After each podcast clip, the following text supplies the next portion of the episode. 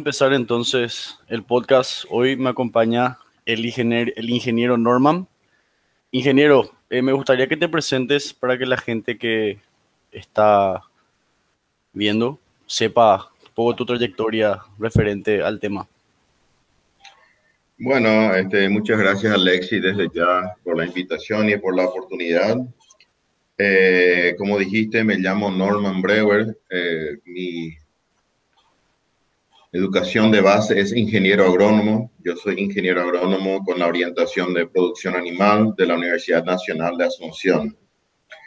Luego hice una maestría en, los Estados Unidos, en la Universidad de Florida, en desarrollo, rural sostenible. Esto se llamaba en inglés Tropical Conservation and Development, eh, pero yo lo traduzco como desarrollo rural sostenible. Este, Seguido de eso, llevé adelante, me invitaron en realidad para quedarme a, investigar y, llevar adelante un doctorado en una facultad nueva que se había creado en la Universidad de Florida. La Universidad de Florida es una universidad muy importante. En este momento está rankeado número 3 entre las universidades públicas en Estados Unidos, tanto para agropecuaria como para medio ambiente. Bueno, y este, una facultad nueva llamada de Recursos Naturales y Medio Ambiente para asociar a los estudios agropecuarios meramente de producción que se estaban llevando adelante. El título que otorgaba eh, esa facultad es un título de ecología interdisciplinaria. Y es muy interesante porque, por supuesto, el sistema norteamericano es muy distinto al nuestro y vienen gente de distintos orígenes y de distintos eh, backgrounds para estudiar una carrera. Lo que pasaba en la ecología interdisciplinaria era que gente que venía del mundo biofísico, como yo, de la producción, estaba obligada a estudiar también aspectos socioeconómicos. Y los que venían del mundo socioeconómico estaban obligados a aprender y dar muchas materias de biofísica, eh, puede ser agronomía, veterinaria, ecología, en fin, estadística, todas las, materias normales, para tratar de hacer estudios más integrados y más holísticos eh, en las investigaciones doctorales. Entiendo. Eh, estuve después trabajando durante 16 años y medio en Estados Unidos con una doble filiación. Estaba de investigador senior en la Facultad Rosenstiel de Ciencias Atmosféricas de la Universidad de Miami y mi sede física era el Departamento de Ingeniería Agrícola Biológica de la eh, Universidad de Florida, donde era profesor adjunto. O sea, podemos entonces concluir en que tenés una vasta trayectoria en el área de las ciencias, del agro, y me llama la atención porque o sea, yo también soy eh, ingeniero agrónomo, también me recibí de, del área de producción animal. Quería preguntarte, ¿hace cuántos años vos te recibiste ahí? O sea, ¿en qué? ¿Cuándo fue tu año de, aquí, aquí, viene la gran revelación. Eh, yo, yo soy promoción 87. 87. Somos de aquella promoción que tuvimos todavía los grandes profesores como Pavetti, eh, López Gorostiaga, y bueno, hay una larga lista de los, de los pioneros, el finado Babi López, eh, que fueron nuestros profesores, em, y, creo que en aquel entonces, al menos, nuestra formación de la Facultad de Ciencia Agraria era una formación muy buena. De hecho, en el año 89 fuimos con un grupo de 20 paraguayos a la Universidad Estatal de Kansas a hacer un curso de verano de producción animal y de carne y los profesores allá ponderaban mucho el currículum que nosotros habíamos dado porque ellos decían que los ingenieros agrónomos en Paraguay eh, cursan materias que en Estados Unidos corresponden a varias carreras. agronomía, producción animal, administración agraria, nosotros los dábamos todos juntos acá, así que... Entiendo. Eh, ahora, 33 años cumplidos de ingeniero agrónomo. Ah, espectacular. Ahora, ¿por qué quiero hacer esto? ¿Verdad? Eh, quería, quería que digas un poco tu background, ¿verdad? ¿Por qué? como yo dije recién, yo también soy ingeniero agrónomo, ¿verdad? Yo me recibí el año pasado, 2019.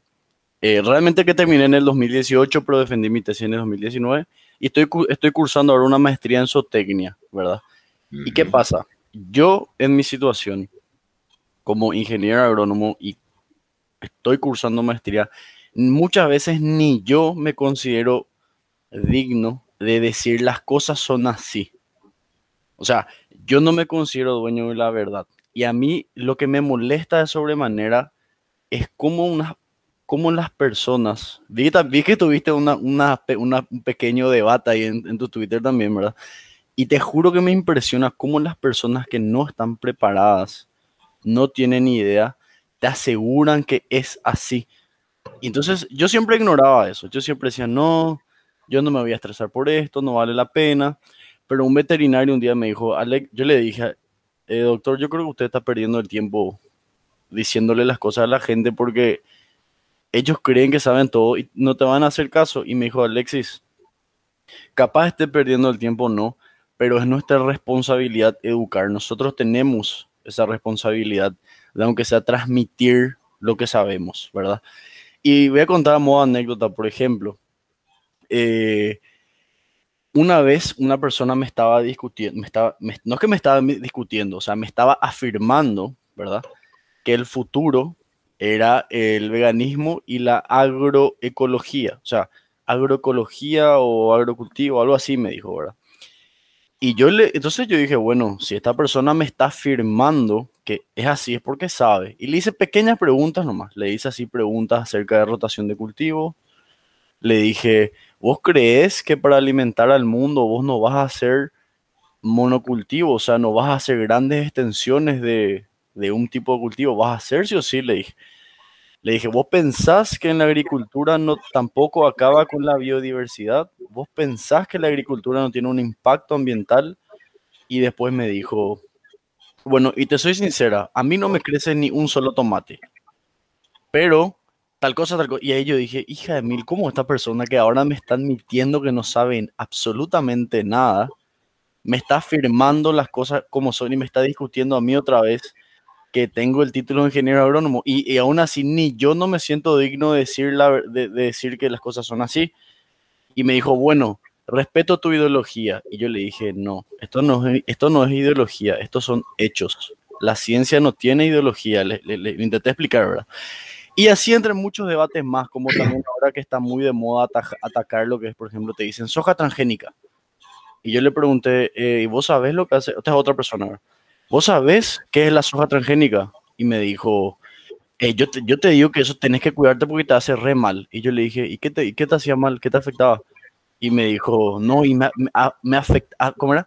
Me causaba grandes cambios de humor. Y yo así, bueno, bueno, ya está nomás, ¿verdad? Y, así, entre, entre, esas cosas, ¿verdad? Ahora que justamente todo se está prendiendo fuego, ¿verdad? ¿Vos por qué, vos por qué crees que ahora se ataca tanto al sector agropecuario. Yo, yo realmente veo que hay un ataque grande. Yo lo, inclusive lo considero ideológico ya, sin siquiera saber del tema. ¿Por qué, por qué, por qué están atacando? ¿Vos, ¿Vos crees que es así como estoy diciendo? O sea, que es algo ideológico, porque veo que hay una corriente que odia a todo lo que sea la, la agricultura, lo que es la soja, la ganadería, etcétera, etcétera, etcétera. Bueno, eh, la verdad que es un tema muy complejo, que es uno de los principales problemas que tiene la gente. La gente quiere, ante un mundo que a través de las redes parece un mundo distópico, parece un mundo apocalíptico, parece que eh, las, eh, inclusive algunas documentales que presentan en Netflix y en otros medios nos dicen tenemos siete años de vida la humanidad o tenemos hasta el 2050, pues aparece la humanidad. Si uno no tiene ningún, ningún antecedente científico, es muy fácil creer todas estas cosas. Y tenemos algo que se llaman los modelos mentales. generalmente se dice que los modelos mentales de las personas están ya bastante concretas y formadas para cuando cumplen 18 o 20 años. Y es muy difícil cambiar el modelo mental de una persona después de, esa edad, porque darle, darle nueva información nomás no hace que ellos alteren su, su modelo mental, hace de que cambien la información para que calce o no su modelo mental. Es decir, es anticientífico, como decís, porque sencillamente cambian la información para evitar la disonancia cognitiva. Sí. Eh, tratan de cambiar eh, los modelos mentales. Hay, hay mucho movimiento contra la agricultura y tiene, tiene muchos orígenes, muchas, muchas raíces. Por un lado está el modelo agroecológico que en realidad comenzó en Europa en los años 1920, 1930, con unos famosos, una famosa serie de charlas que dio un filósofo teosófico, Rudolf Steiner, a un grupo de alemanes, de productores alemanes de Silesia que estaban con problemas de rendimientos. Bueno, y él tomó desde el punto de vista de la filosofía que se estaba trabajando muy mal, con un exceso de insumos químicos, y recomendó que sean más este, autosustentables ellos, que, que incorporen más los propios desechos de sus propios campos, eh, cosas lógicas, pero también hablaba de alinear la producción con las estrellas, con lo, eh, lo astrológico. era muy bueno tomar el cuerno de un animal y llenarlo con un cierto tipo de cuarzo y enterrar en una esquina de un potrero para alinearlo correctamente con la estrella y una serie de otras recomendaciones por el estilo. Y bueno, fuera, fuera de la ciencia fuera la ciencia, eh, ya dentro de lo, de lo muy esotérico, comenzaron al mismo tiempo movimientos eh, naturistas en el Reino Unido, en Estados Unidos, este, y de a poquito, por ejemplo, ya este, el escritor H.G. Eh, Wells se quejaba del movimiento en, en, Inglaterra asociado al movimiento de Arts and Crafts, de los que usaban sandalias y tomaban jugo todo el día, jugo de fruta todo el día. Eh, estamos hablando de los años 1890, ¿verdad? O sea que esto, no, es una cosa nueva. Lo que pasa es que no había la comunicación que existe hoy en día. Por un lado. Por otro lado, este, hay como un desvío de responsabilidad de los países industrializados, que son países los países que realmente han causado el desequilibrio atmosférico a través de casi 300 años de emisiones de, la quema de combustibles fósiles. Son los responsables del 72% de las emisiones y de más del 90% del total del cambio climático, pero no se quieren cargar con la culpa. Entonces, desvían un poquito hacia la producción agrícola eso te quería eh, preguntar.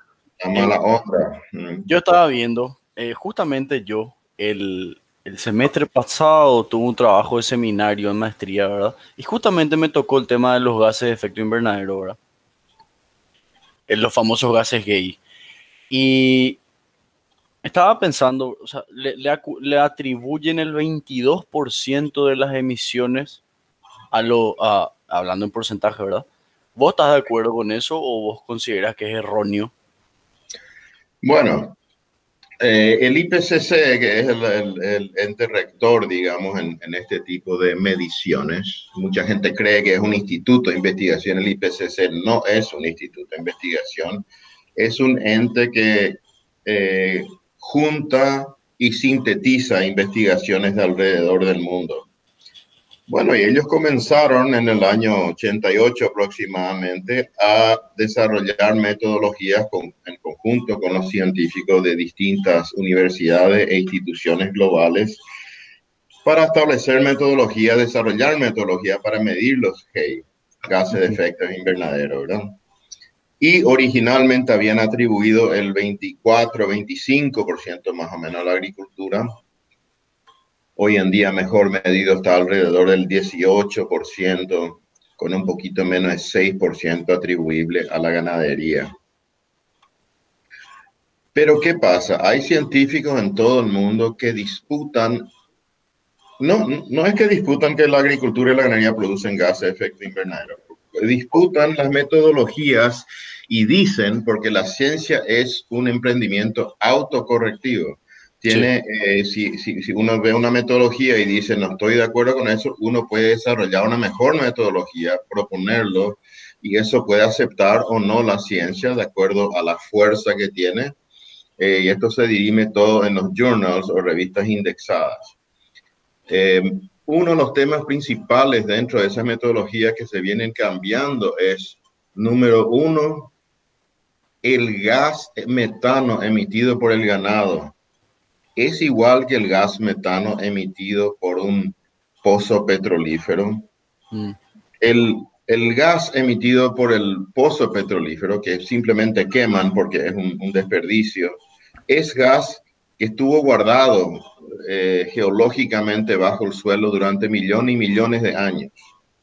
El gas metano, CH4, que produce el ganado, es un gas biogénico.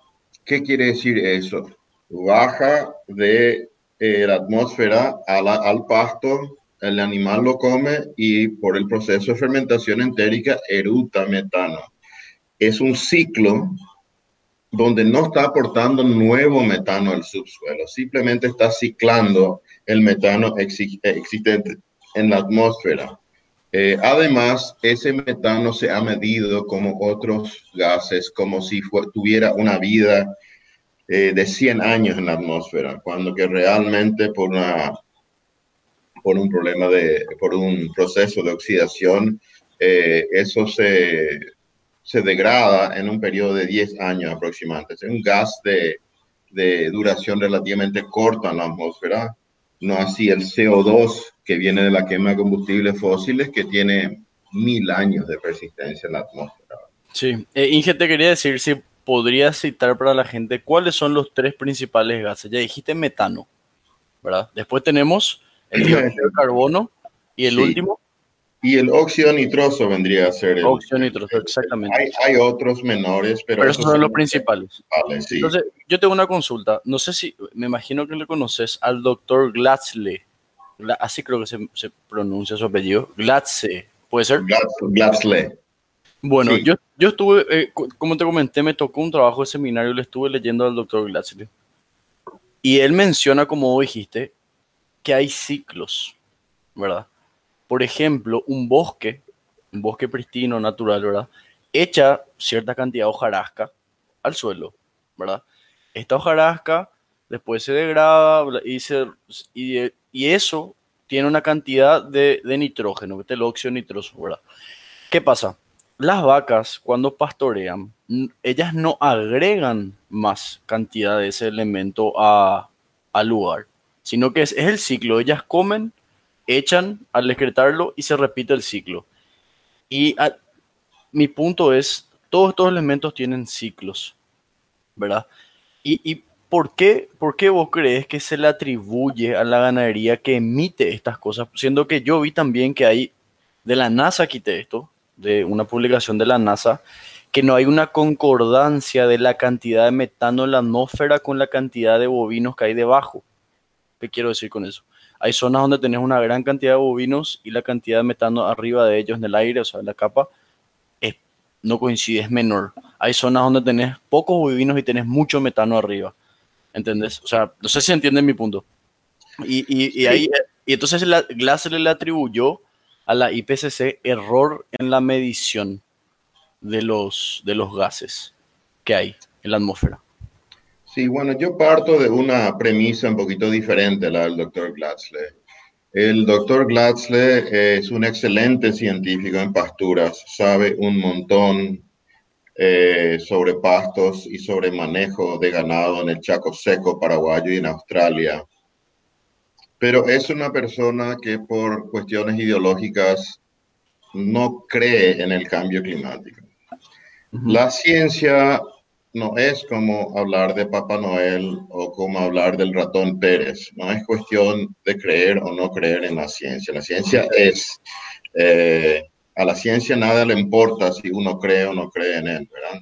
Mm. Ahora, uno sí puede investigar y desarrollar mejores metodologías y mejores argumentos que hay que publicar en journals de alto factor de impacto, presentando las metodologías, las mediciones, que son cosas muy costosas, ¿verdad? Y lo estamos haciendo de a poquito a nivel Mercosur, a través de varios grupos. Yo estoy en un grupo llamado ALPA, Asociación Latinoamericana Producción Agri eh, Agropecuaria, perdón, Animal, Asociación Latinoamericana de Producción Animal, y también está el grupo GPS, Grupo Productores del Sur, cuyos dos argumentos son el uno que ya te expuse, que es que el metano es biogénico y por lo tanto no aporta ni un nuevo metano a la atmósfera. Y su otro argumento es muy interesante también y dice, ¿por qué medimos solamente emisiones? Cuando que en esta parte de Sudamérica, en esta parte del mundo, también se absorbe o secuestra gran cantidad de carbono a través de las pasturas, porque somos todos, Brasil, Argentina, Paraguay, Uruguay, países con grandes extensiones de pasturas, ya sean naturales o implantadas, y dependiendo de cómo se desarrollan los cálculos en, muchos en muchos países, eh, principalmente en Argentina, el balance está eh, muy a favor, es decir, se está absorbiendo en la Argentina mucho más CO2 de la atmósfera de es la que se echa ya sea en forma de CO2 directamente, en forma de metano o en óxido nitroso. Así que ese es otro argumento interesante que ya la ciencia tendrá que ir dirimiendo, que es eh, un shift, un cambio de la IPCC de, mirar solo emisiones a mirar balance de carbono. Entiendo. Inge, te quería preguntar, eh, cuando hablamos de cambio climático, ¿sí? Tu postura es, el cambio climático es real, porque la ciencia, hay gente que niega, ¿verdad? Pero este es algo que me llamó la atención. Yo estuve viendo eh, un, journal del 2014, eh, creo que fue de Glassley, no me acuerdo, pero menciona que se midieron, eh, se agarraron estalagmitas y estalactitas de cavernas de ciertos lugares, no me acuerdo el lugar, no sé, creo que era Noruega, algo así, lugares fríos, no me acuerdo bien. Lo que sí que se midieron, no sé con qué instrumentos ni nada, pero los datos que arrojaron era que en el periodo del Holoceno, la temperatura en ese lugar era inclusive más caliente que la temperatura de ahora. Entonces lo que la gente, o sea, esta, esta gente quiere atribuir es que el cambio climático es un proceso, eh, está bien decir geológico. Geofísico. Sí, o sea, que, que, que, pasa sí o sí luego con el tiempo. Pero no es que vos lo medís en 10 años, sino que en muchos miles de años, ¿verdad?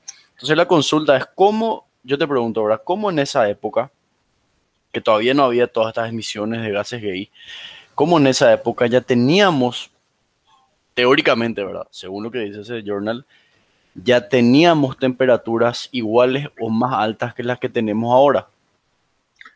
Eh, eh, eh, Alexis, para eso es muy importante en toda discusión establecer una serie de definiciones al comienzo de la discusión, ponerse todo de acuerdo con esas definiciones y seguir adelante. El cambio climático observado es aproximadamente 50% natural y 50% antropogénico o causado por el hombre.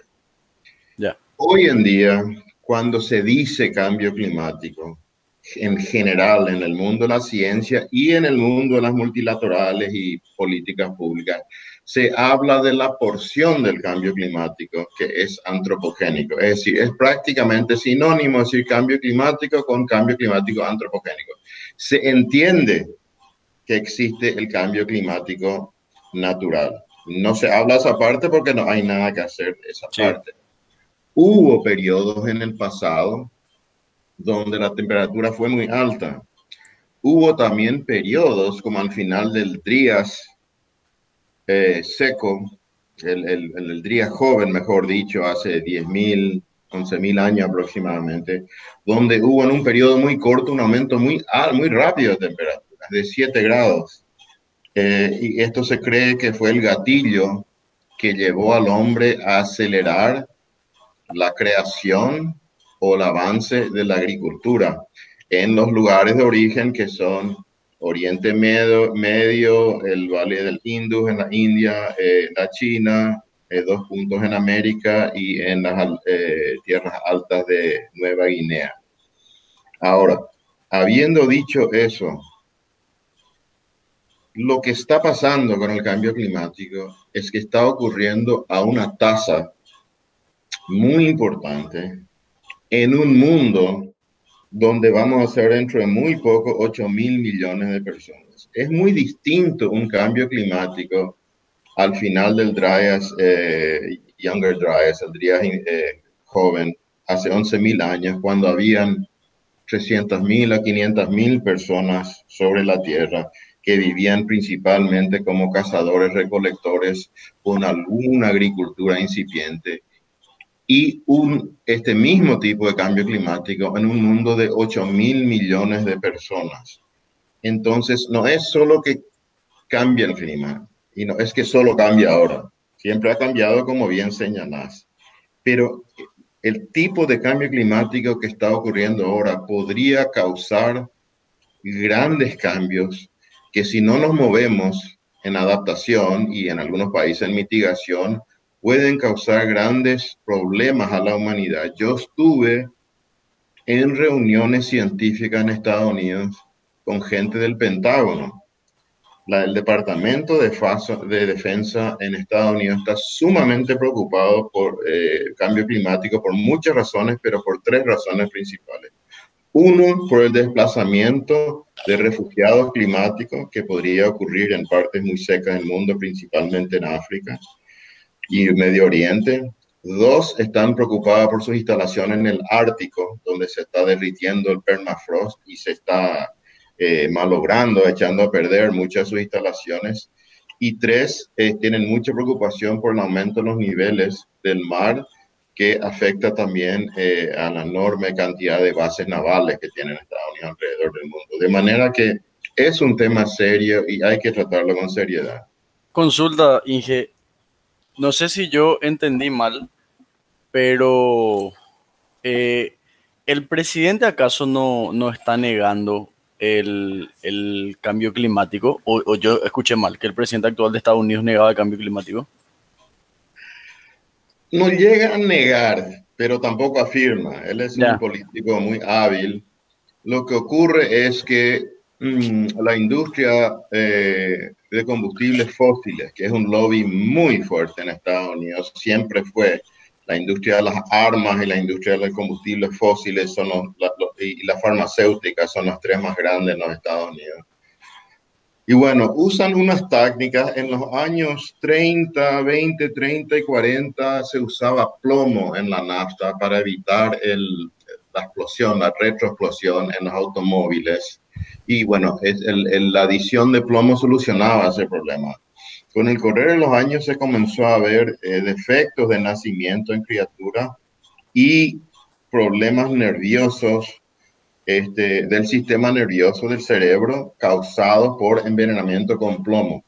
Mm. La industria del combustible desarrolló en aquel entonces una gran campaña de negación de que el plomo estaba relacionado a estas cosas y hubo un científico bastante héroe que se plantó con el Congreso, insistió y mostró con números de que el plomo era realmente malo hasta que se dejó de usar el plomo.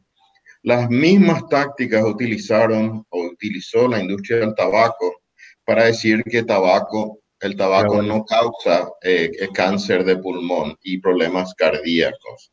Eh, durante muchos años. Y finalmente, la misma industria fósil otra vez adoptó esas tácticas para instalar la duda, porque esas tácticas consisten en instalar la duda eh, más bien entre la gran población, que inclusive es un problema grave porque comienza a haber una erosión de confianza del público en la ciencia. E-, eso quería decirte, vos sabés que yo ya había visto también que justo ese es el problema de repente. La ciencia, yo, yo opino, ¿verdad? Que la ciencia tiene que ser objetiva, ¿verdad? No tiene que tener bandos ni intereses. Pero llegó un momento, como hablaste del tabaco, que habían papers de médicos que te recomendaban fumar. Como, como ojo, papers de médicos que decían también que era bueno tomarse una bebida azucarada antes de cada comida para que vos compres Coca-Cola. O sea, e, e, es, delicado, ¿verdad? Por eso hay que saber de repente de dónde, de dónde agarrarse. Pero bueno, espero, ¿verdad? Que con, el tiempo, estamos en el 2020, ¿verdad? cada vez haya menos bias, como se dice, ¿verdad? En, inglés respecto a, a, los, a los papers y demás. Pero, ya que estamos hablando de, eso, eh, entonces podríamos atribuirle, ¿verdad? A la quema de combustibles como uno de los principales responsables del cambio climático, que, no sé, yo creo que estamos ya empezando a apuntar al cambio de eso, ¿verdad? Usar menos combustibles, pero con los vehículos eléctricos, entre otras cosas. Pero vos, vos crees que de acá a unos pocos años ya podemos dejar eso de lado, siendo que eh, es una industria que mueve tanto dinero. O sea, ¿cómo vos crees que podemos eh, dejar eso? ¿Vos, ves de acá a unos cuantos años un cambio? Sí, realmente te quería decir nomás como último punto sobre el tema anterior, que una de las grandes falsedades que largan estos negadores es que los científicos del clima eh, se vuelven multimillonarios con el dinero que supuestamente le da Soros o no sé quién para, hacer investigaciones que apoyan el cambio climático. Yo te puedo decir que estuve 16 años y medio en Estados Unidos, interactué con científicos del clima de todas las universidades y de todas las instituciones americanas porque me iba a 20 eventos al año y nunca conocí un profesor multimillonario investigador del clima. Eh, los profesores sí ganan bien en Estados Unidos y viven decentemente, pero no al nivel que se dice. Bueno, la quema de combustibles para eh, producción de energía eléctrica es mucho mayor que la que es para el transporte. Realmente el que incide 72% es la producción de energía principalmente a base de carbón y en segundo término a base de gas natural. El cambio que mencionas ya está ocurriendo. Hay países como Dinamarca, Alemania, este, la propia China, aunque China tiene una deuda muy grande porque todavía tiene muchas eh, fábricas a carbón. Lo que pasa es que una cuestión económica. Cuando salieron, eh, cuando salió la energía eólica, la solar, y los biocombustibles eran muy caros y no era negocio cambiar eh, combustibles fósiles por estos.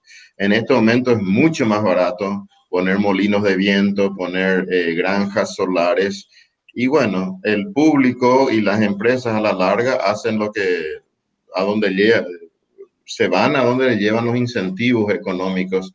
Así que eh, va a ocurrir, lo veo un poquito menor la posibilidad de que ocurra rápido en el sector de transporte, porque hay, un, hay dificultad con encontrar un combustible que sea este, fluido en el sentido de poder entregarse en estaciones de servicio de la manera que existe hoy en día a tiempo y a precio razonable. Por supuesto que hay países pequeños como Dinamarca, Reino Unido, Francia, las grandes empresas como Volkswagen, BMW y no sé si Mercedes anunciaron que después del año 2027, 2028 ya no van a producir ni un vehículo a combustión interna. Así que ese cambio se viene, eh, va a ocurrir y lo que tienen que ser inteligentes los países en abrazar esas, esos objetivos y esos cambios como oportunidades económicas. Porque mucha gente dice, es un argumento también de la gente que está en contra de lo que se está haciendo en Alemania, porque uno dice, Alemania y Dinamarca no son países ideales para poner energía solar porque no hay mucho sol en esos países.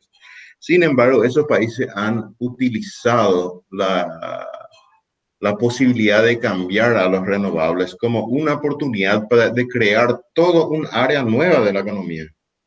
Empresas, fabricantes de molinos, de generadores, de paneles solares, mucha gente que trabaja en esas industrias para instalar, para eh, mantenerlos, etcétera. Es decir, los desafíos hay que verlos como oportunidades también económicas. Exactamente. Ahora, ahora que eh, ya pudimos dar una pequeña introducción, ¿verdad? Del cambio climático, vamos un poco a hablar de Paraguay ahora mismo, ¿verdad? Que todo, todo el incendio, eso, ¿Qué está pasando acá en Paraguay, Inge? ¿Por qué vos crees que los fuegos se están expandiendo? Porque yo, yo, yo en mis 25 años de vida jamás vi algo así acá. Lo que fue hace dos, tres días fue una locura. Yo vivo en el centro, cerca de la Costa Negra, y yo me acuerdo, yo estaba en mi pieza y dije, bueno, a mí un poco va a llover. Dije, qué bien, porque va a apagar el incendio. Después salgo y era humo. Yo no podía creer, primera vez en mi vida que vi algo así. No sé si alguna vez te viste algo así en los años de vida que tenés. A mí me sorprendió, sinceramente.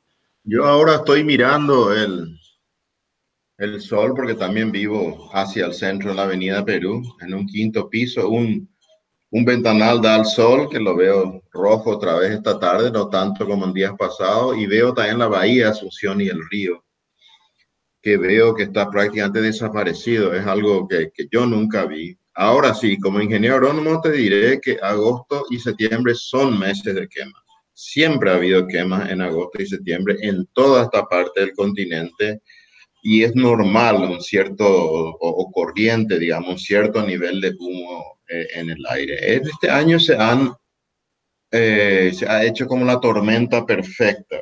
Hay un hay un déficit hídrico, un, una sequía a nivel continental. Esta sequía baja del sudoeste del Amazonas, agarra el pantanal del Mato Grosso, que es el humedal más grande del mundo, y donde se ha quemado ya el 15% de su superficie. Pasa por el Chaco Paraguay, por Bolivia, el Chaco Paraguayo, baja aquí por Corrientes, Entre Ríos, eh, Santa Fe y Córdoba. Córdoba sobre todo está muy afectada.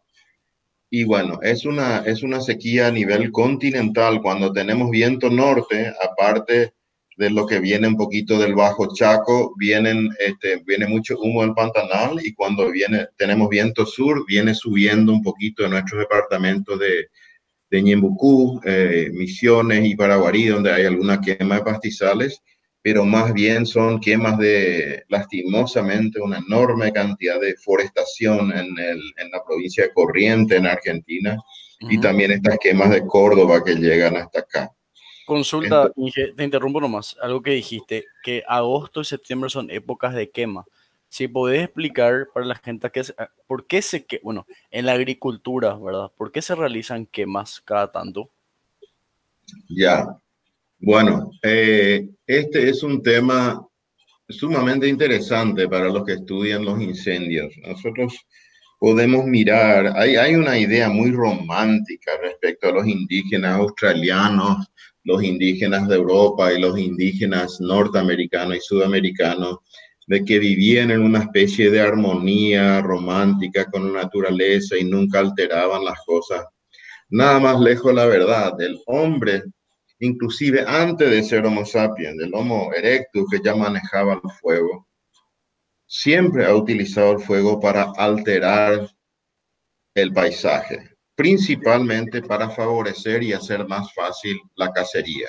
Eh, cuando, se, cuando hay ambientes boscosos muy espesos y luego se queman, eso se va sabanizando de a poco y facilita eh, la cacería de presas mayores y menores. Ya en época de la colonia, después de la introducción del, del ganado vacuno, este, el fuego es, lo podemos calificar como un gran ahorrador de trabajo en, épocas pasadas no existía eh, el tratamiento químico para las malezas, no existía la limpieza con topadoras, o se limpiaba a mano con grandes cuadrillas de personal, o se quemaba. Inclusive, anecdóticamente, se ha utilizado el fuego alguna vez para el control de pestes. Eh, cuando no existía la garrapata en Paraguay y se importó un cargamento de ganado del Uruguay, comenzó a esparcirse la garrapata por los departamentos eh, ganaderos de aquel entonces, que eran Paraguarí, eh, el oeste de Itapúa, Misiones y Ñambucú. El doctor Francia dio una orden ejecutiva, una orden superior de que se quemen todos los campos para eliminar la garrapata. Y se procedió a la quema de todo el campo natural o todo lo que se podía quemar en aquel entonces de la región oriental del Paraguay. Yo quiero, quiero agregar más lo que decís. Mucho yo veo que la gente se, queda, se queja de los químicos, se queja del fuego, pero no tienen idea de lo que es limpiar. Yo en la facultad tuve, trabajé en varias materias, ¿verdad? Con, con así, parcelitas de, no sé, uno por uno, dos por dos. Hijo de mil lo que es mantener limpia la parcela a mano. No es joda eso, o sea, es algo, ralear y todo eso son procesos dificilísimos. Imagínate, Inge, si vos vas a hacer dos mil hectáreas a mano. ¿Cómo vas a hacer dos mil hectáreas a mano sin usar productos? O sea, la gente no tiene idea de lo que es el trabajo. Pero bueno, que, quería nomás eh, agregar eso, puede continuar. Es, es cierto, y la gente que romantiza mucho inclusive el trabajo del campesino, habría que invitarle un día de 42 grados a ir a, carpir, a carpir dos líneas de maíz. No. Eh, realmente el trabajo del campesino es muy duro, eh, la gente se mata trabajando de sol a sombra, terminan con la espalda encorvada, eh, con, con reumatismo, artritis de las manos, sin dientes, es realmente dura la vida del campesino. algo llamativo, Inge estaba viendo. Estaba leyendo el libro este, de Animales a, Dioses, ¿verdad? Que, que menciona que lo más increíble que dice, el, no es que el hombre eh, dominó al trigo, sino que el trigo dominó al hombre, ¿verdad? Y vos ves así las pinturas ya de los egipcios y ya le dibujaban a los egipcios con, con la espalda encorvada de tanto trabajar. O sea, es un trabajo dificilísimo. Entonces, yo digo, bueno, entiendo que no da gusto que se queme, qué sé yo, pero hay que entender que es un trabajo que no es así nomás y que el, productor dentro de todo tiene que ganar porque de eso vive y tiene que alimentar a su familia y no saben lo que es el costo de mantener eso. Ahora, evidente, hay veces que se sale, se escapa las manos y se incendia un montón. Se, se, va a, a, mis, a mis abuelos ahora se le incendió todo allá en el campo, en Casa Paz. Pero ¿qué pasa? Te quería preguntar. Yo estuve viendo fotos de los incendios acá ahora mismo y vi que muchos no son en zonas de, agricultura. Entonces yo estaba pensando, eh, yo tenía mi academia ahí eh, cerca de, la costanera. Ahora me mudé acá, mudé acá en el centro, pero yo pasaba siempre hacia la costa, yo tenía mi academia. Y yo pasaba y yo veía focos de humo de incendio en varios lugares, hacia las zonas bajas, ¿verdad? Entonces yo te pregunto, siempre veo que queman sus basuras ahí en la zona costanera. Eso. Siempre veo que quemaron. Pero ahora, por la sequía que mencionas, creo yo, decimos si estoy equivocado, creo que esas quemas se les, se les fueron de las manos. ¿Vos crees que es así? Porque no es una, no una zona de agricultura esa. Eh, sí, sí, y, y, voy a volver un poquito a la quema de, de los campos después, pero evidentemente eh, en Asunción lo que hemos tenido en los dos últimos meses es una combinación que humo de humo que llega, de incendios eh, dentro de nuestro país, pero sobre todo fuera del país, y una gran cantidad de quemas periurbanos y mismo urbanos dentro de la ciudad, gente quemando baldíos. Eh, hay gente que dice, no hay que generalizar, ¿verdad? Pero se dice que entre los paraguayos hay muchos piromas. A la gente le gusta quemar. Hay también un déficit del gobierno eh, municipal en muchas partes. Procuran, pero no tienen eh, suficiente, seguramente, presupuesto, gente, camiones o cualquier otra razón. Retirar toda la basura no llega a todos los barrios el retiro de basura, entonces se procede a la famosa quema. Pero quería volver al tema de las quemas rurales para decirte, por ejemplo, para que la gente entienda que cuando había una baja densidad poblacional en el Paraguay y en el mundo entero, la manera de hacer agricultura era hacer una pequeña limpieza en el monte de 2, 3 hectáreas, tumbar los árboles y quemar eso, la famosa rosa y quema, que se llama eh, eh, agricultura itinerante, porque se planta ahí cuando se procede a una quema, hay un aumento en, en los primeros 10 centímetros de suelo, hay un aumento importante de minerales. Y eso da como un flush de fertilidad al suelo y durante dos o tres años eso ayuda a, tener buenos rendimientos. Bueno, la gente terminaba, dejaba eso como cocueré y se iba al siguiente lugar y hacía una nueva chacra, lo que más utilizaba. Mientras la población era baja, la densidad poblacional era baja, ese era un método perfectamente ecológico, sostenible de hacer la producción. Obviamente, a más altas densidades poblacionales, eso ya, ya no ocurrió, pero hubo un proceso dentro de lo que es la política ecológica del, eh, del Paraguay, la economía, la ecología política del Paraguay, donde a partir del Estatuto Agrario del año 63 y anterior al 63, había que ocupar el suelo, habría que ocupar, el, el, el, era, era un imperativo nacional, era patriota ocupar el monte porque hemos tenido durante toda la colonia problemas de límites, eh, problemas de invasión de bandeirantes y bueno, había que ocupar. La ley esa estimulaba tanto la colonización del monte por parte de campesinos como la compra de tierra por parte de paraguayos y bueno, había que justificar la tenencia de esa tierra con mejoras, ¿verdad? Y eh, eh, o, si no, estaba sujeta a expropiación por ser un latifundio improductivo. La gente que hacía entonces un proceso también que se dio en el mundo entero, extracción de madera de ley, en un segundo término, tumbado y quemado de, de los demás palos, siembra de pasto, unos 20, 25 años de pastura, luego el destronque y proceder a la agricultura. Eso fue un proceso normal este, y los agricultores actuales no pueden ser culpados por acciones que tomaron sus abuelos y sus padres hace 25, 35, 45 años, porque estaban actuando dentro de los parámetros de la ley paraguaya. Y quiero terminar diciendo que si uno mira el mapa de los focos de, de, calor en este momento, de incendios, y uno mira todo el Chaco central y el Chaco seco alto, hay muy poco fuego en el Chaco alto. porque La gente ahí tiene una cultura de no quemar. Eh, la, la, quema es trágica para ellos.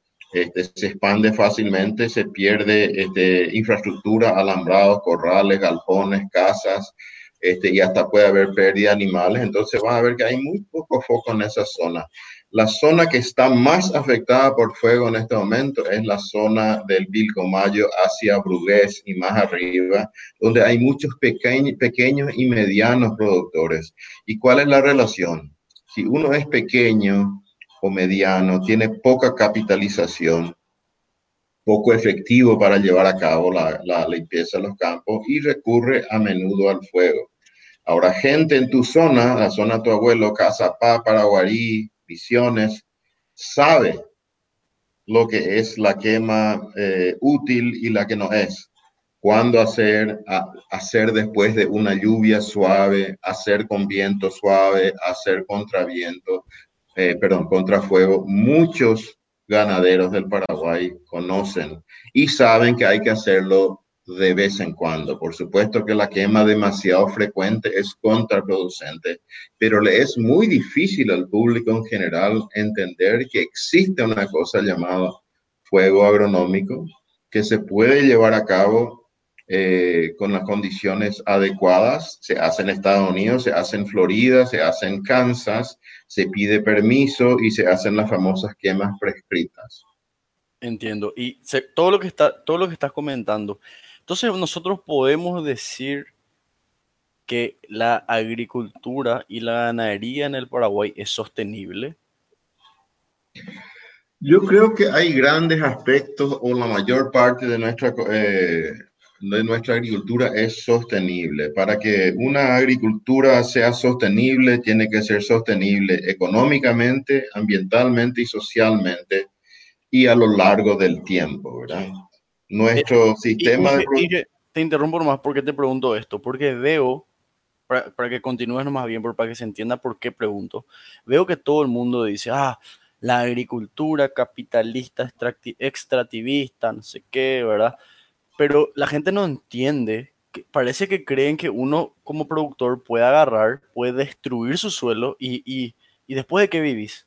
O sea, Yo creo que el más preocupado de hacer una producción sustentable es el productor, porque ¿de qué le sirve al productor liquidar su suelo después, después de que vive? Es un suelo que viene de generación de generación, como dijiste. Ese era de su bisabuelo, después ya es de su abuelo, después de su padre, ahora es de él, y él estoy seguro que le va a dejar a su hijo, y su hijo a su hijo, y así. O sea, parece que la gente no comprende que el productor está arraigado a su suelo, no es que es algo eh, que se usa y se desecha nomás, ¿verdad? Y por eso además te pregunto, porque veo que eh, la gente dice, tenemos que cambiar nuestra manera de producir soja para alimentar a la ganada, al ganado, pero, pero ¿cómo ellos saben? O sea, no es así nomás, como, no entiende que la gente cree que se planta soja, vos cosechás y después plantamos otra vez soja, y, y, hasta que se liquide el suelo, y no es así, no funciona así. Así mismo es, em, bueno, el, lo que vos estás describiendo se llama la ética de la tierra o la ética del suelo, que está muy desarrollado en Estados Unidos porque han habido grandes autores como Aldo Leopold, como Muir, como Thoreau, inclusive Emerson, que han desarrollado esta idea del, arraigo y el apego eh, del productor al campo.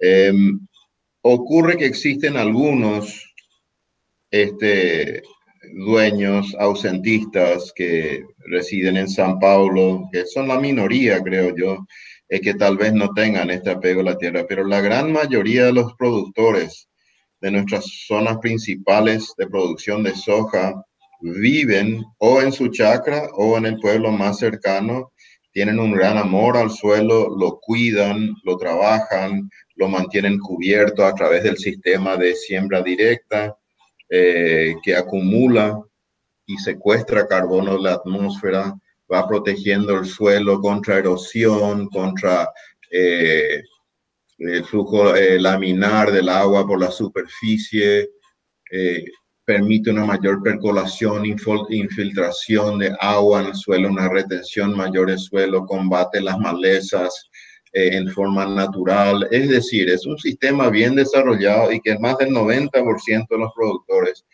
en el campo en el Paraguay está utilizando. Inclusive hay organizaciones que están como Envío, por ejemplo, que, están, que tienen muy buenos programas de extender estos conocimientos a los pequeños productores, con algunos eh, ejemplos ya de muchos sucesos de productores que producían, digamos, a lo humano, arando con bueyes, eh, plantando a grande distancia el maíz y los otros cultivos, carpiendo a mano, y que ahora con sistema de siembra directa están, están siendo rentables, eh, ya sea en, en soja, eh, muchos de ellos están produciendo alimentos para lechería.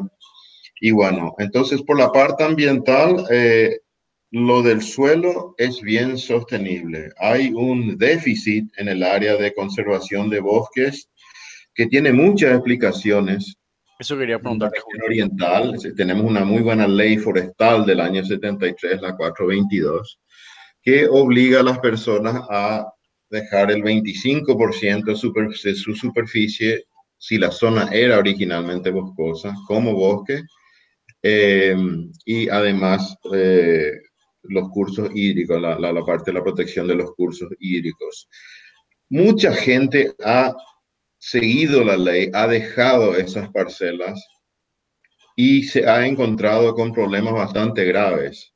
Esos, esos por parcelas han sido invadidos por campesinos, eh, llamados campesinos sin tierra, que se sabe hoy día que muchos no son campesinos, eh, liderados muchas veces por eh, políticos inescrupulosos que les prometen tierra, pero al final los meten al monte para sacar desde palos de ley hasta el, el, la última ramita para hacer carbón. Si uno entra a su campo, realmente a veces está en peligro de, su, de la integridad física suya, de su familia y de sus empleados, porque uno no sabe si en ese monte hay marihuaneros, eh, terroristas, criminales, mariscadores, pescadores, gente armada, entonces, el Estado tiene que encontrar una manera de, asegurar la integridad, la, seguridad. hay poca seguridad en las áreas rurales. Eso no le libera a la persona de tener que adecuarse a la ley pero creo que la gente está en su derecho de pedir esta protección y esta seguridad en el campo, porque lastimosamente el monte es algo tan lindo, tan hermoso y, y que tiene tantos servicios ambientales, este, es un peligro para el propietario en muchos casos. El otro tema es que la ley 3001 de servicios ambientales, que le permite a una persona compensar eh, su déficit o su, deuda eh, ambiental, está poco reglamentada o parcialmente reglamentada. Es un mercado que no funciona muy bien, hay un exceso de certificado en relación a la demanda y bueno, eso hay que ir mejorando también. Este, eh, y es la... adelante. Eh, quiero, eh, para que se entienda nomás, a lo que, lo que se está refiriendo el ingeniero es que el Estado, si vos tenés 100 hectáreas, vos podés trabajar, o sea, tenés que dejar 25 de bosque sin que vos lo, lo ejecute, que no, no plantes nada ahí, ¿verdad? Pero o sea, el Estado técnicamente tendría que compensarte porque vos estás dejando de producir en 25, o sea, 25 hectáreas vos no estás produciendo y el Estado tiene que pagarte algo. Ahora, la consulta que, como vos estás diciendo, hay problemas, ¿verdad? Acarrea problemas. ¿Qué pasa? Eh, dos consultas, Inge. La primera, ¿vos crees que, eh, hablando de porcentaje de productores, qué porcentaje de productores respeta dejar ese, esos 25% de, de monte, uno. Y dos, a aquellos que dejan, según tu experiencia, el Estado les paga, de 10 productores que deje, el Estado les paga eso. Bueno, em, lo único que puedo hacer es citar datos del Infona, que dice que el 75% de los productores respetan y un 25% no respetan. Eh, el Estado no paga al productor, ni dice ni un lugar de la ley que tiene que pagar al productor, sino que el productor lo tiene que hacer por ley. Sí ah. puede certificar esos bosques eh, por un valor X y ponerlos en el mercado de venta de servicios ambientales. Eso. Eh, eso se puede hacer. Eh, existe la ley, hay gente que lo hace yo mismo lo hago con algunos clientes del Chaco. Este, pero en el Chaco es un tema muy interesante. La mayor parte del área boscosa de reserva del Chaco no es del Estado. Solamente un 10, 11% del Chaco son reservas nacionales. El resto de todo el área conservado de bosque en el Chaco está en manos de propietarios privados. Y como acabas de decir, no se les paga yo hice una vez unos cálculos usando valor presente neto de cuánto cuesta eh, dejar una hectárea de monte que uno podría, si tuviera permiso, convertir en pastura y cuesta entre 300 y 500 dólares por hectárea. Es decir, yo le pongo un poquito la carga también a las grandes ONG europeas y norteamericanas que tanto quiere que se protejan y vienen de países donde hay tantos fondos grandes de dinero, ¿por qué no vienen y le ayudan a nuestro gobierno a pagarle a la gente? ¿Por qué no compran grandes territorios y los, los preservan? ¿Por qué no compran los corredores que unen las áreas? ¿Por qué es todo una carga y un costo para el productor eh, con una recompensa, sí, a lo largo de muchos años, pero muy difícil de medir, porque la recompensa, como vos decís, va a ser para sus hijos y para sus nietos, eh, etcétera. Te quería hablar un poquito también de la sostenibilidad económica, eh, que bueno, sabemos que cuando hay años buenos, hay buenos precios, sí, nuestro sistema de producción es económicamente rentable, pero es muy costosa. Los ganaderos y los productores de soja invierten enormes sumas de dinero y se endeudan para poder usar la tecnología más alta que existe, ¿verdad? De manera que eh, él está sujeto a varios riesgos. Primero está apretado siempre por el dinero prestado que utiliza para producir y está sujeto al riesgo climático y al riesgo de mercado. Ahora que en años buenos, por supuesto que gana un dinero muy decente eh, y se puede vivir eh, ya que nuestra carga impositiva también es razonable en el Paraguay. Nos hemos caído en la desgracia de la Argentina de castigarle al productor eh, por trabajar. Y finalmente la parte social, lo que quiero decir es, yo tengo posiblemente 40 años viajando por el interior del Paraguay. También he viajado extensivamente por el interior de los Estados Unidos, por el interior de Ecuador, por el interior de Nicaragua y del Brasil. En mis 35, 40 años de conocer el interior, incluyendo el campesino, he hablado con muchísimas personas, desde personas indígenas de distintas zonas, campesinos pioneros que van para abrir el monte en las colonias, y no recuerdo nunca una sola entrevista, una sola conversación donde me haya dicho una madre de familia, yo no quiero que venga la ruta, yo no quiero que venga la escuela, yo no quiero que venga la electricidad. Negativo. Uniformemente te dice la gente, yo quiero la ruta, quiero el puente, quiero la escuela para mi hijo, quiero eh, que venga la electricidad.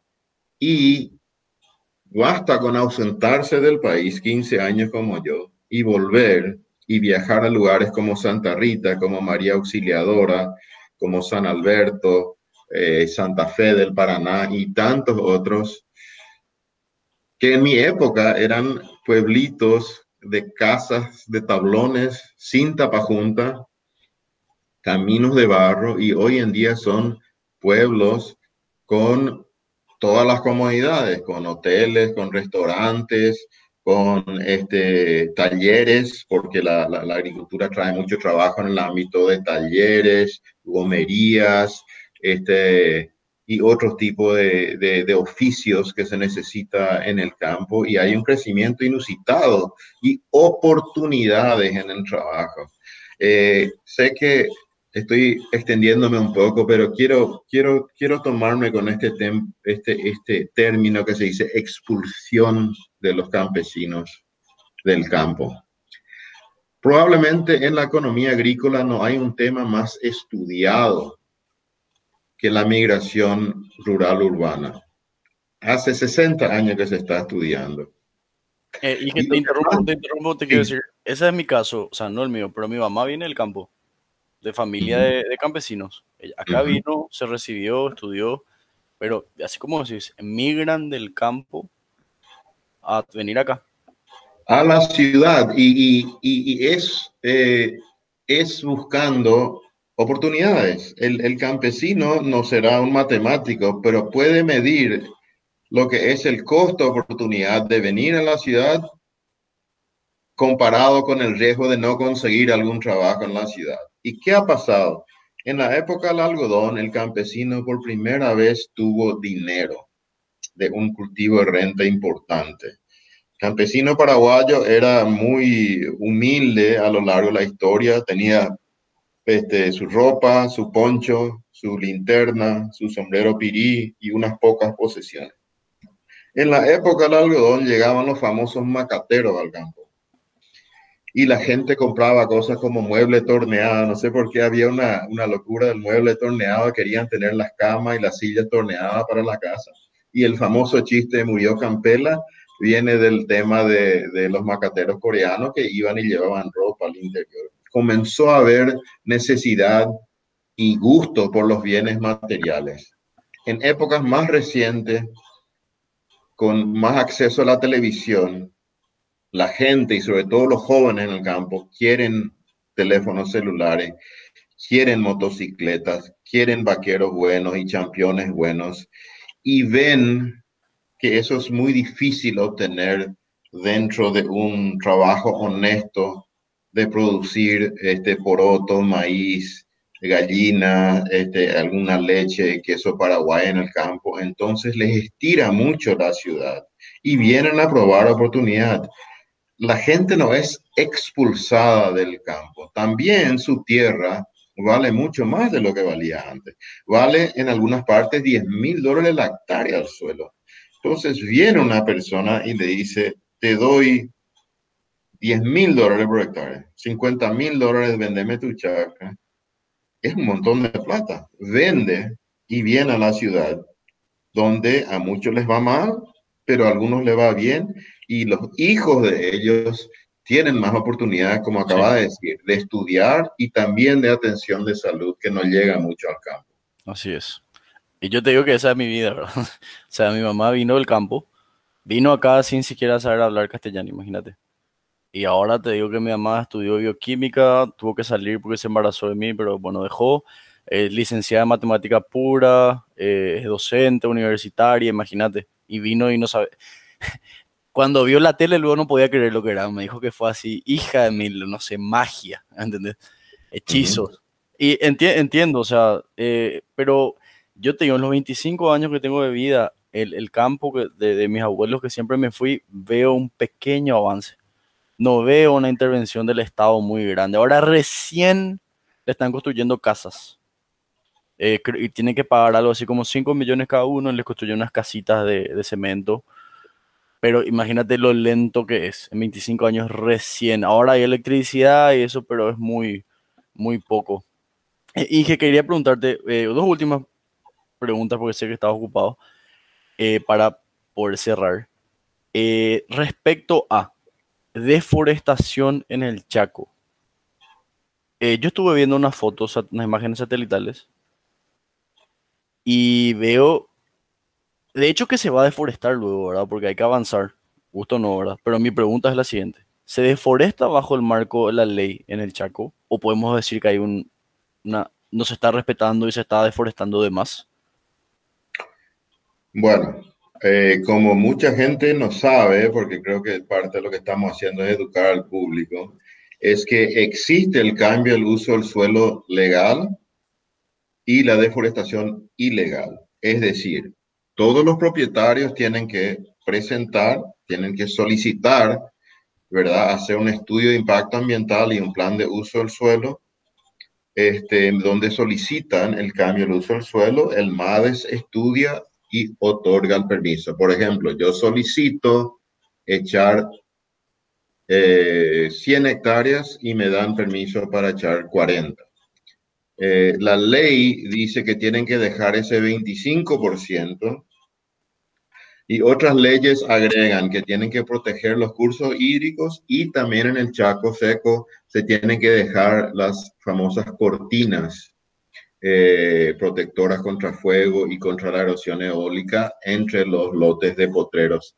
De manera que un típico ganadero que respeta la ley está dejando entre 35 y 45% de su propiedad como monte. Y además, en algunas zonas como Agua Dulce, por ejemplo, están manejando, también en, en, Fernheim, tengo que decir, en el Chaco, eh, están manejando la regeneración de ciertos árboles entre los potreros, principalmente agarrobo, para crear sistemas silvopastoriles basados en la regeneración natural.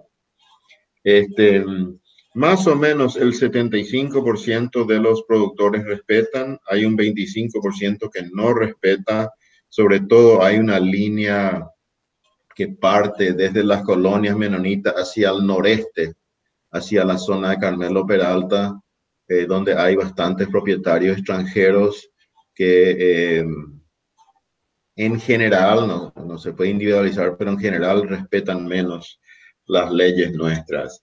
Eh, ya que le mencionaste al doctor Glatzle, tanto él como el doctor Marco Medina han hecho estudios donde proponen o miden o, o dicen que va a desembocar el Chaco dentro de 20 o 30 años en una zona que tiene 35% de pastos sembrados, 20% de pastizales naturales y un 45% en zonas boscosas, que es el doble del promedio mundial más o menos de reserva. Cualquier paraguayo puede entrar en Google Earth y puede mirar las parcelas, pero tiene que ser bastante zoom para poder ver las cortinas y las reservas, porque desde muy lejos, por supuesto, parece un damero de ajedrez y parece que está totalmente deforestado. El otro error de la gente, el público general, es que cree que deforestación significa pasar de bosque a desierto. no entiende que la deforestación es un cambio de uso del suelo de bosque a pastura y que el bosque consiste en stocks de carbono, absorbe muy poco carbono nuevo el bosque, mientras que la pastura, que tiene bajos stocks, absorbe mucho carbono en la atmósfera y los guarda como carbono orgánico al suelo, ya que el pasto tiene un gran sistema radicular. Este, y bueno, está permanentemente secuestrando. Nosotros estamos en uno de nuestros grupos midiendo carbono orgánico del suelo con unos resultados bastante alentadores. E, eso que decís, Inge, también, eh, viste que se hacen las barreras y dicen, ah, estás plantando eucalipto, eso no da biodiversidad, bla, bla, bla, ¿verdad? ¿Qué pasa? Estuve viendo journals muy interesantes que mencionan, uno de ellos mencionó Glatzel, pero después vi otro, ahora no me acuerdo el nombre, pero tengo ahí en mi Twitter, que eh, me llama mucho la atención que las zonas donde se deforestó y se implantó pastura, se pone agua, etcétera, etcétera, aumentó la biodiversidad de vertebrados en un 50%. Y, tiene sentido, ¿verdad? Porque los animales, ahí hay mejores condiciones de vida que en, vamos a decirle, en los, en los montes naturales. Y justamente vi también fotos de cámaras trampa que se iban, de animales que se iban a tomar agua y vos veías desde Yaguareté hasta Carpincho, hasta, no me viene el nombre, el Tatu Bolita, todos, todos, o sea, no, no entiendo por qué tanto odio, siendo que después del domingo están comiendo asado. ¿Entendés? O sea, odian algo siendo que al final no es así, consumen otra vez. No, no, no, entiendo, intento, te juro que intento entender, pero no, no, no me entra en la cabeza.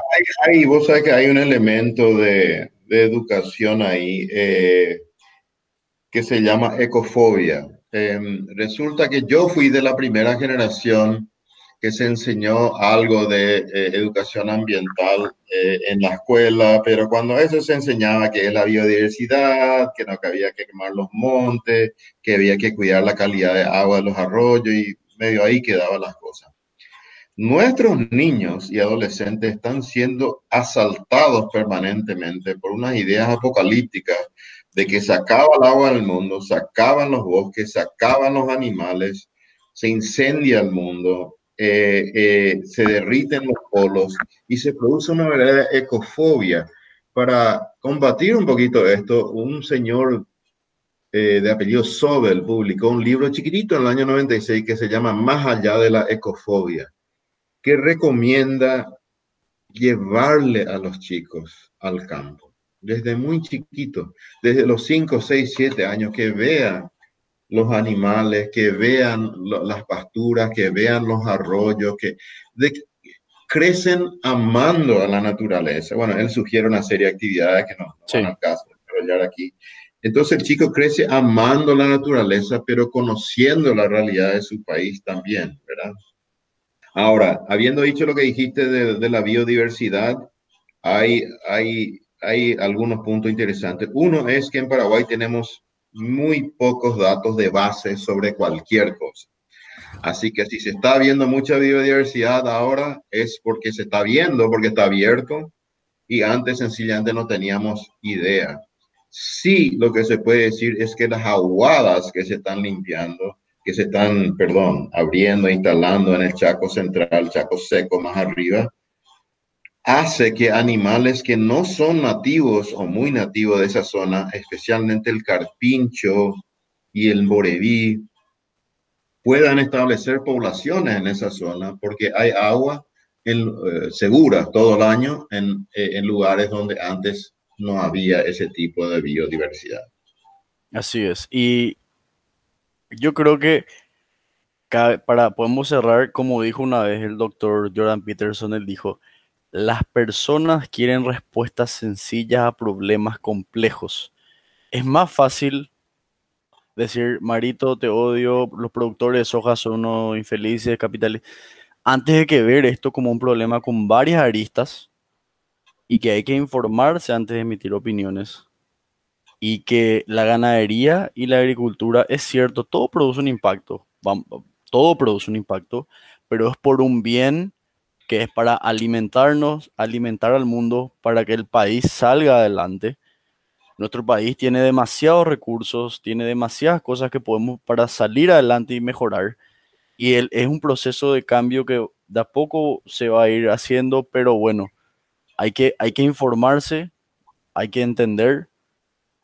Y eso, no sé si querías agregar algo más, Inge, para cerrar por hoy. No, yo creo que lo que acabas de decir es algo que la gente tiene que ir interiorizando. Toda actividad humana tiene un impacto ambiental. Es el trabajo de la sociedad trabajando entre todas las partes interesadas, gobierno, sociedad civil, productores, asociaciones, cooperativas y gremios de productores, las comunidades locales, ir determinando dónde es eh, ese, ese punto. Eh, porque impacto cero, no sé qué es lo que quiere la gente, que volvamos a, a ser un país 90% cubierto o 70% cubierto de bosques, donde no se produce nada y donde desaparece el 25 a 40% de nuestro Producto Interno Bruto. Es algo muy difícil, pero también te quiero decir, Alexis, que no ayudan los grupos de productores que le acusan a todas las personas que tienen interés en la conservación del medio ambiente de comunistas y socialistas. Yo conozco gente muy seria y que tiene en su corazón un verdadero deseo de hacer una buena conservación del medio ambiente y una buena producción sostenible. Y creo que esa es la gente con los que tenemos que trabajar los productores o los que tienen que trabajar los productores para ir adelante. Y bueno, la gente muy radical seguirá gritando desde su, desde su esquina de la cancha y es algo con, con lo que tenemos que vivir. Y... Desde su cuenta de Twitter sería ahora. Ahí están todos los criterios. Entonces, cerra, cerramos por hoy, ingeniero. Un placer, de verdad. Espero que este sea el primero de quién sabe, algunos capítulos más, ¿verdad? Que podamos hacer para ayudar a los demás. Bueno, muchas gracias Alexis, mucho éxito con tu podcast y seguimos en contacto. Perfecto, ingeniero, muchísimas gracias. Nos vemos. Chao, chao. Hasta luego.